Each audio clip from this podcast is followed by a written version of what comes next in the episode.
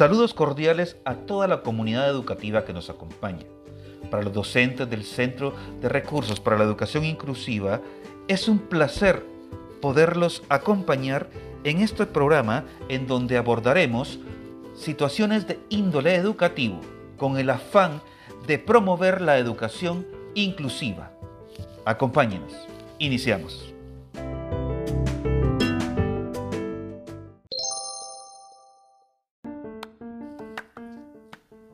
La dislexia es un trastorno de aprendizaje que se caracteriza por una dificultad significativa en el aprendizaje de la lectura y de la escritura.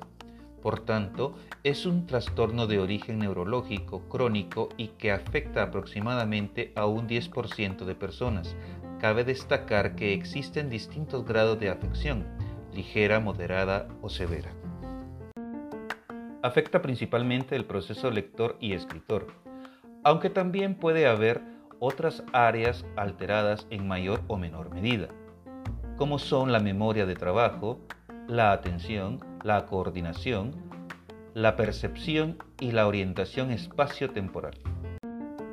Afecta principalmente el proceso lector y escritor, aunque también puede haber otras áreas alteradas en mayor o menor medida, como son la memoria de trabajo, la atención, la coordinación, la percepción y la orientación espacio-temporal.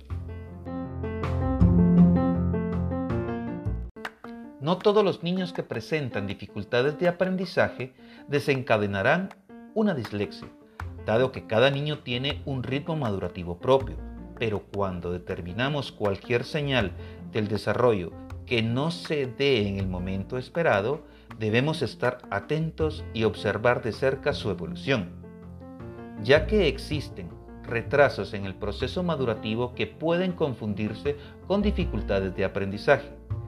Pero en el caso de un futuro disléxico, su perfil es mucho más disarmónico con áreas evolutivas adecuadas a su edad y otras en claro desfase, percibiendo el maestro que el niño tiene mayor capacidad de la que puede demostrar.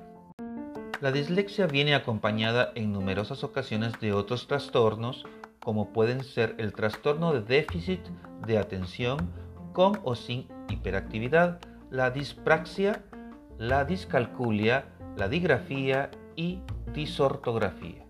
Teniendo en cuenta el alto porcentaje de alumnos que presentan trastornos de lectura y escritura, u otros, será necesario tener herramientas útiles para detectar los posibles casos dentro del aula.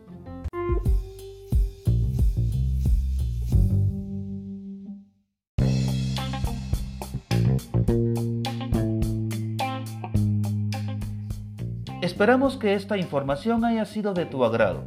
De igual manera, esperamos que compartas y promuevas este proyecto que el Centro de Recursos para la Educación Inclusiva tiene para todos los docentes. Acompáñanos en la próxima.